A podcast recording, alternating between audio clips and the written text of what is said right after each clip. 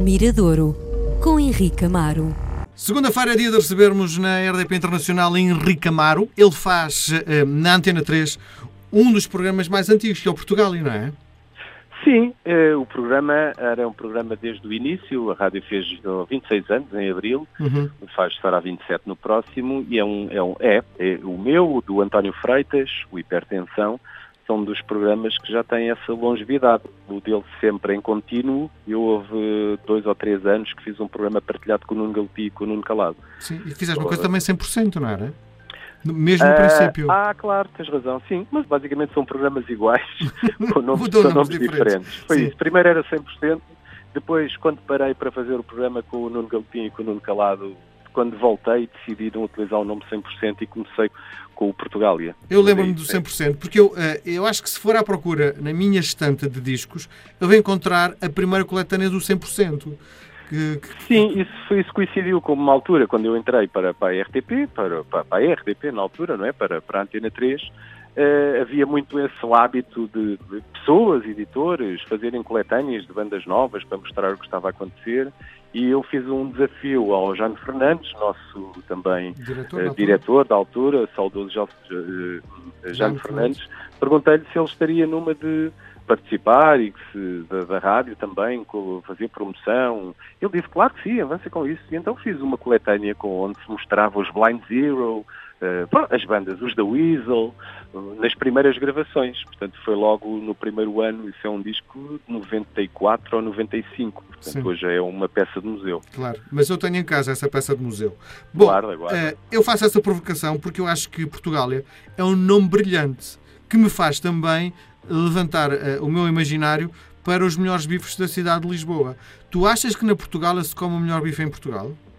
Hum, eh, Pode-se comer um dos melhores, mas ah, essa coisa de escolher o melhor é um, um pouco difícil. E escolher e comeres o melhor bife num sítio, eh, sei lá, numa cadeia de restaurantes, tenho sempre essa dúvida. Acho que o melhor bife deve estar escondido aí num, café. Ou é feito pela tua mãe também? é? Num pequeno, também, esse também.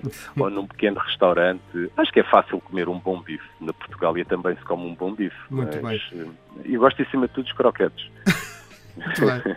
que é o resto dos bifes, estás a ver? Posto isto, vamos falar da música que nos trazes hoje.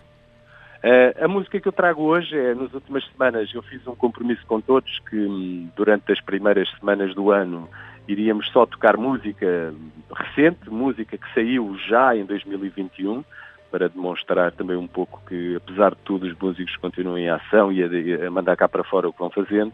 Mas hoje vou muito lá atrás, vou, olha, quase ao tempo do início da, do 100% e do Portugália. Vou a 1998, um ano também de excelência para Portugal, não é?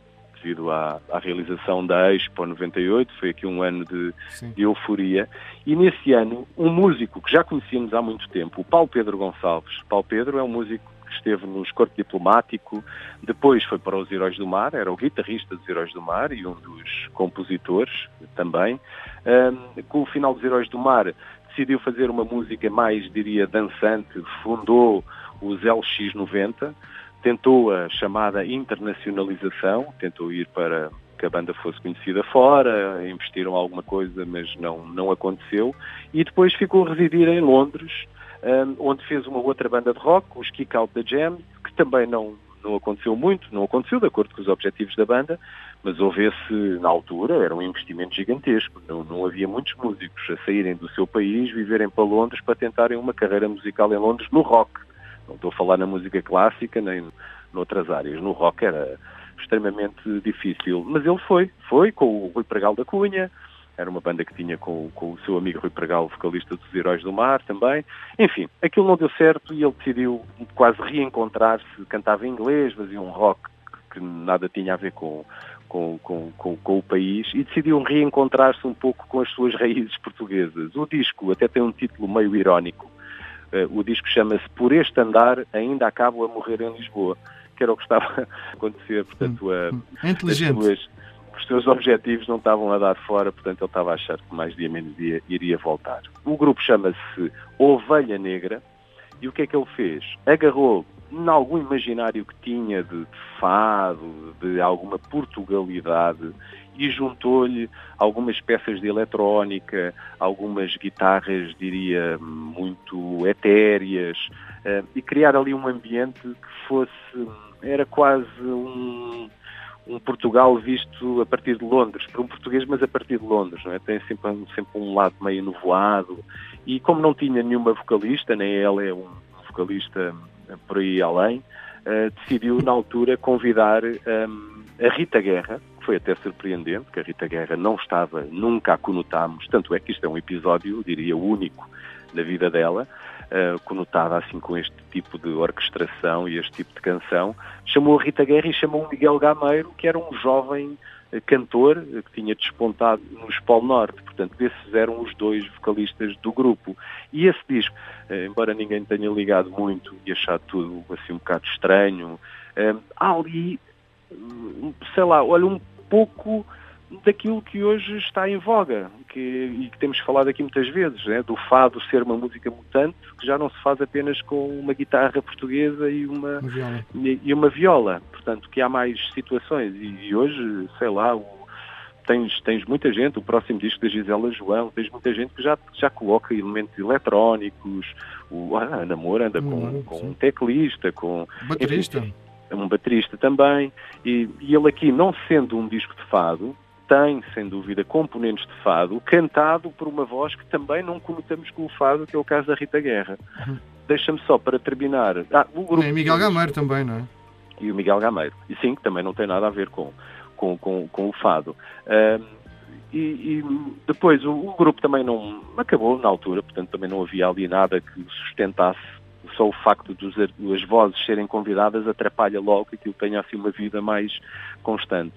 Foi feito muitos anos depois um segundo episódio interessante, mas não tão interessante quanto este primeiro, e não sei, há dois, três anos houve uma reunião, o Paulo Pedro decidiu uh, fazer um disco a solo, ir tocá-lo ao Music Box, eu creio que ele vive em Inglaterra, continua a viver em Inglaterra, Inglaterra, Escócia, Irlanda, por aí.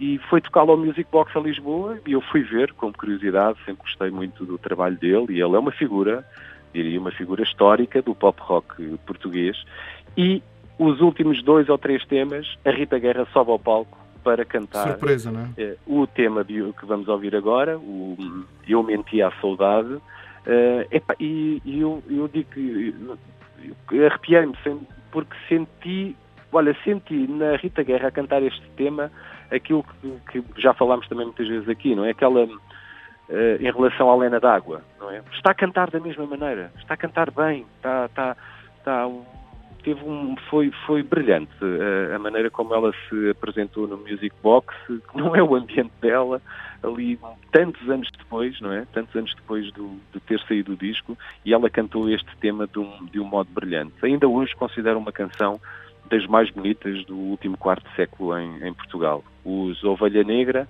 com o Eu Menti à Saudade, a voz é da Rita Guerra.